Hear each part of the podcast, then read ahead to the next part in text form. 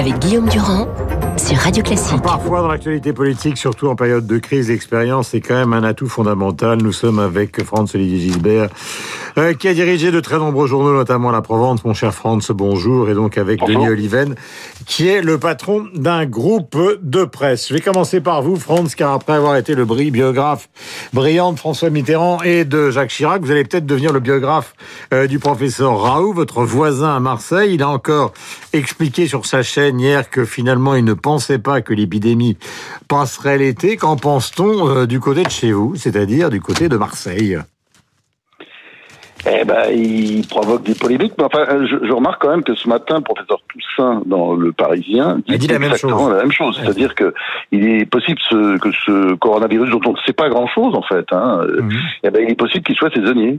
S'il est saisonnier, eh ben, eh ben, je pense que cette idée euh, euh, de confiner tous les plus de 65 ans jusqu'en septembre était une idée stupide parce qu'il y a beaucoup de choses qu'on ne sait pas. Alors euh, lui, évidemment, le, professeur Raoul, faut voir ce qui, qui sait quoi. C'est-à-dire que moi, je suis très frappé du deux poids deux mesures. C'est-à-dire sous prétexte qu'il est de Marseille, parce qu'il y a quand même vraiment un Marseille bashing, on lui tombe dessus euh, à bras raccourcis. Bon, hmm. moi je constate quand même que c'est un c'est un grand scientifique, hein, euh, qu'il a découvert. Il y a des bactéries qui portent son nom. Hein, il y a le Raoultella hmm. euh, planticola, il y a le Rickettsia euh, raoulti. vous voyez, bon, son équipe a, a trouvé des, des virus géants. Enfin bon, bref, c'est quelqu'un qui compte dans la communauté et il n'est pas traité de la même façon que par exemple l'équipe de la Pitié-Salpêtrière qui vient de faire une étude sur 4, 480 malades sur la sur la nicotine, qui est absolument passionnant. D'ailleurs, c'est le professeur euh, Zahir Moura avec euh, Jean-Pierre Changeux qui a fait ça, et c'est absolument passionnant.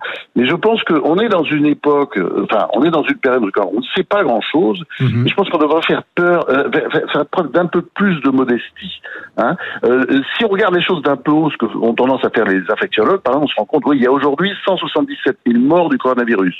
Vous vous souvenez que la grippe de Hong Kong, vous avez peut-être connu ça, en 69. vous soyez beaucoup plus jeune que moi, Guillaume. En 69. Elle a fait un million de morts en 68. La grippe asiatique, moi, je m'en souviens très bien dans ma jeunesse. Elle avait fait entre entre un million, on ne sait pas d'ailleurs, peut-être que c'était euh, un, million entre un million et quatre millions de morts. Je parle pas évidemment de la grippe espagnole, qui n'était pas espagnole d'ailleurs, puisqu'elle venait de Chine, qui a fait 50 millions de morts. Mm. Donc, je dis pas ça pour relativiser. Tout ce qui se passe est horrible. Mais euh, je pense qu'il faut aussi euh, faire preuve de modestie et puis comment dire faire enfin, ne, pas se laisser envahir par cette espèce de d'idéologie de la peur voilà et puis et puis aussi de l'autosatisfaction parce que moi j'en peux plus d'entendre c'est horrible ce qui se passe aux États-Unis euh, ben oui mais oui aux États-Unis il y a il y a 40 000 morts c'est beaucoup c'est beaucoup et si on rapporte ça à la population américaine 328 millions d'habitants et vous multipliez donc par 6 ça ferait en France euh, si on hmm. était, ça ferait, ça nous ferait 240 000 morts. Enfin, vous voyez, on, est, on est, comment dire? Je, trouve que euh, euh, moi, moi ce que je voudrais faire, c'est lancer un appel à la modestie. Voilà, depuis Marseille. Voilà. Alors, ne bougez pas. Je ne bougez pas, j'ai une autre question à vous poser, vous répondrez après Denis. Euh, d'abord Denis, bonjour, car il faut être civil même si nous sommes dans une situation très compliquée. Est-ce que vous n'avez pas un peu le sentiment, Denis, au fond, que le président de la République, coincé entre ses conseillers scientifiques, une bureaucratie qui n'avance pas, finalement il a pris un peu la décision tout seul de, de, de prendre cette date et ce calendrier du 11 mai pour essayer de faire bouger les choses. Quoi. Il, a pris son risque, dit-on, mais il a pris un pari... Euh, sans vraiment prévenir grand monde, quoi. il est dans la situation de tous les les dirigeants des grands pays développés. Ils, sont tous, ils cherchent une voie moyenne entre euh, stopper ou ralentir fortement l'épidémie pour éviter le drame sanitaire et faire reprendre l'économie le plus vite possible pour éviter un drame social. Euh, et donc, ils, essaient de, chercher le moment où euh, l'épidémie est moins aiguë, en sorte qu'on peut réouvrir, sans, sans savoir d'ailleurs exactement quelles sont les techniques pour réouvrir. Euh, on, on, sait euh, que euh, et on, on sait qu'on va rentrer dans une des crises les plus graves que nous ayons traversées, et on sait aussi que dans les crises, tous les pays ne sont pas égaux. Euh, quand on regarde, on observe les, les, crises économiques de ces dernières années ou de ces dernières décennies, des 50 dernières décennies, on voit que autant les pays convergent dans les périodes d'expansion en termes de croissance, autant ils divergent très fortement dans les périodes de crise selon toute une série de, de, leurs caractéristiques. Et la France est en général pas très bien placée dans ces moments de crise. là, The Economist, le journal anglais, vient de faire un classement de la vulnérabilité des pays face à la récession des grands pays européens et surtout des grands pays occidentaux. Et sur 33 pays, on est 15e, on est au milieu du tableau. Oui, c'est pas terrible. Donc, donc il, a ce, il a cet impératif en tête. Comment faire et, et, cette décision, finalement, elle ne relève que de lui. C'est d'ailleurs c'est la, la grandeur de la politique. Vous avez des experts qui divergent, on le voit sur le plan scientifique, divergent aussi sur le plan économique, et c'est à lui de prendre cette décision. Mais la question, à mon avis, est moins de savoir à quel moment on décide de, de déconfiner, parce que tous les pays convergent à peu près autour de, de début mai. Mhm. euh, la question est de savoir avec quelle stratégie on l'accompagne. Hmm. Euh, on n'a pas été, on n'a pas été le plus brillant des pays du monde dans ah bah la stratégie de lutte contre l'épidémie. Est-ce qu'on va être plus brillant dans la stratégie de déconfinement? Mais c'est une question que je pose à tous les deux. Est-ce que vous avez l'impression, puisque le sondage de l'U-Monde montre une énorme défiance qui grandit, une question hein, pour euh, vous, Denis, et pour vous, Franck, est-ce que vous avez l'impression qu'à un moment, il peut récupérer ou, j'allais dire bricoler, c'est péjoratif, mais en tout cas récupérer les Français ou d'autres partis politiques pour partir vers une version, euh, euh, alors qu'on peut trouver différentes, divergentes, concorde, union nationale, politique en commun, je ne sais quoi, sans passer par une dissolution ou sans passer par euh, un mécanisme euh, qui nous, serait, qui nous serait offert par la Constitution de la Ve République. Qui commence, France? Euh, moi, je pense que tout ça ne peut pas arriver avant euh, avant l'été, quoi, parce que je dirais la politique, pour l'instant, ça passe après. Et ce qu'a dit Denis euh, est très juste. Le, le, gros problème, c'est qu'on est très en retard sur le sanitaire. On n'a pas été bon, quoi. C'est clair. Quand on se compare à l'Allemagne. Sauf les médecins, sauf les hospitaliers. Ah ben les médecins formidables. Attendez, le personnel médical hyper compétent, même nos chercheurs, nos. Enfin, on, on est très équipés. Après, c'est c'est un problème de stratégie générale. Euh, oui, d'un faut dire. Bah, c'est les ARS, c'est la direction générale de la santé. Mais là, là, on peut on peut se rattraper sur le plan économique. Et ce que dit Denis, c'est là-dessus que j'ai envie de le rejoindre, c'est que euh, là, je pense qu'on devrait vraiment plancher aussi sur sur le plan économique parce que vous savez euh, bon euh, la, le coronavirus il a fait beaucoup de morts en France mais vous pensez qu'une grosse crise économique Hein, vous pensez pas que ça serait aussi désastreux pour la santé de, de beaucoup de Français? Demandez, demandez aux psychiatres, aux psychologues ce qu'ils en pensent. Et, et, donc, euh, moi, je pense que là, aujourd'hui, on devrait aussi travailler là-dessus. C'est-à-dire, bon, y a, ça fait évidemment plusieurs chantiers en même temps, mais quand vous avez autant de chantiers, c'est-à-dire le sanitaire, l'économie, le social aussi, hmm. euh, l'accompagnement social, eh bien, évidemment, je pense que la politique doit passer après, quoi. C'est-à-dire, ce que vous dites là, c'est tout à fait plausible et d'ailleurs, c'est même souhaitable. Non, je crois qu'on peut attendre un petit peu, c'est pas l'urgence. Euh, Denis est-ce que vous croyez à une sorte de gouvernement de concorde nationale ou un gouvernement des meilleurs? Il y a même des articles qui disent qu'il faut faire revenir Sarkozy, Villepin, DSK. Les anciens, au moins, eux, c'était des combattants et ce n'étaient pas des novices. Vous y croyez à ces versions-là? D'abord, ce qui est clair, c'est que la défiance, elle est quelque part fondée en raison. En effet, comme l'a dit France, en raison de notre score en matière de lutte contre l'épidémie n'est pas grandiose. Il y a eu un classement Forbes euh, des 40 pays euh, qui ont le mieux, avec 150 indicateurs qui ont le mieux résisté à, à l'épidémie, et on est dans la queue du classement. Ou si vous faites un, une analyse de la mortalité en, en versus en, en, fonction de la population, on n'est pas très bien classé non mmh. plus. Ça n'est pas du tout la faute du gouvernement, je le dis tout de suite. C'est bon, on peut juger de telle ou telle mesure qu'il a prise.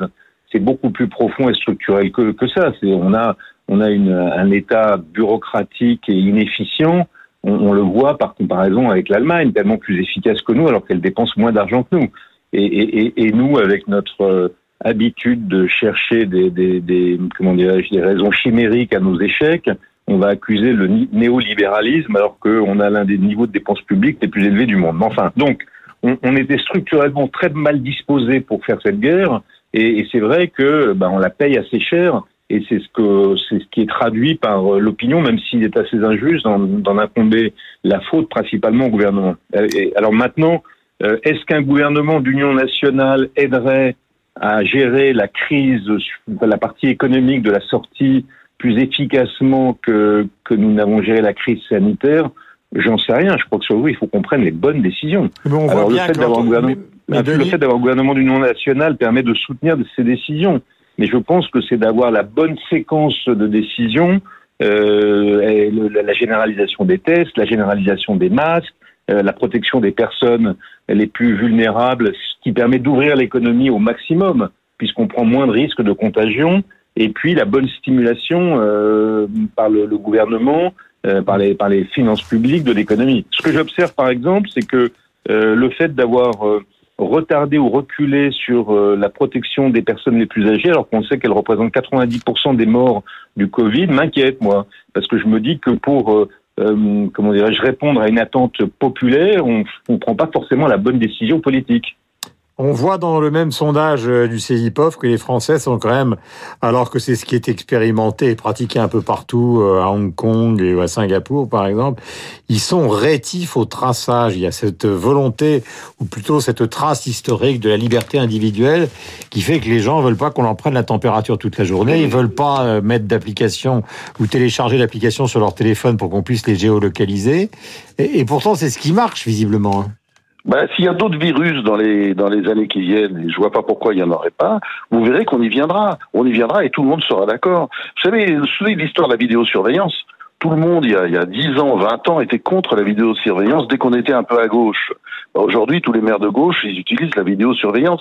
Et je pense que pour revenir euh, là, là, là, je ne suis pas d'accord du tout avec ce que Denis a dit sur le confinement.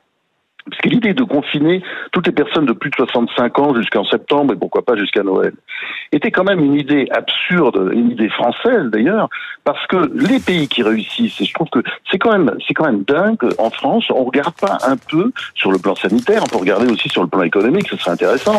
Euh, pourquoi il y a des pays qui réussissent et pourquoi d'autres ne réussissent pas Bon, eh bien ceux qui ont réussi sont ceux qui ont confiné les malades. Ce sont les malades qu'il faut confiner. Après, bon, il y a, il faut avoir un système de santé qui tienne la route. C'est vrai qu'en Allemagne, il y, a, il y, a, plus de cas de coronavirus qu'en France, et ben, pourtant il y a moins de morts, donc il y a, il y a, il y a, des, choses à tirer de, de, ce qui se passe en Allemagne. Mais je pense qu'aussi, quand on regarde l'Asie, on voit très bien que l'idée, c'est le traçage, effectivement, dépistage, traçage et confinement des malades. Mmh. Et avec ça, la société peut continuer. On va pas laisser enfermer toutes les personnes de plus de 65 ans euh, jusqu'à vitam aeternam comme ça chez eux. C'est absurde. Un... Et c'est très français, ça. Il n'y a que la France. On, on on est soi-disant, on a le, le, meilleur système de santé. Ben, J'aimerais bien, euh, enfin, quand même, on peut, on peut regarder aujourd'hui ce qu'il en est, tout à fait. Même si on a des médecins géniaux, même si on a un personnel soignant hyper dévoué, je pense qu'il y a beaucoup de conclusions à tirer. Et d'ailleurs, euh, Emmanuel Macron là-dessus l'a bien dit dans son allocution, euh, sa dernière allocution, il va en tirer les conséquences. Eh ben, tirons-en vite les conséquences et puis euh, travaillons vite aussi sur le plan économique parce qu'il faut relancer la machine. Merci à tous les deux d'être intervenus ce matin sur l'antenne de Radio Classique. Merci Denis, pardon de vous interrompre pour cette dernière euh, réponse. Je sens que vous auriez souhaité conclure à votre tour. Mais c'est l'heure de Renaud Blanc pour le rappel des titres. Nous avons à voir donc ce rappel des titres, la bourse, et puis juste après la bourse, donc Béatrice Mouedine vous parlera euh, tout à l'heure euh, donc euh, du site de Radio Classique, car il y a des nouveautés, et puis ce sera Franck Ferrand, puis Christian Morin. Voici d'abord la météo à 8h56, puis donc nous aurons la suite du